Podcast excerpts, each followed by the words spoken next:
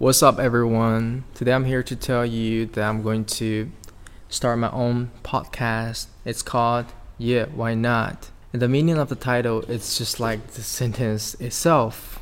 Whenever you are going you're going to try something and you're being hesitate and just repeat this sentence, yeah, why not? Because you got nothing to lose.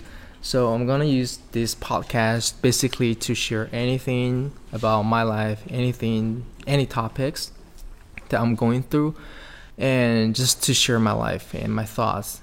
And also, I'll invite my friends to join in some of the episodes to share different perspectives, different culture stuff.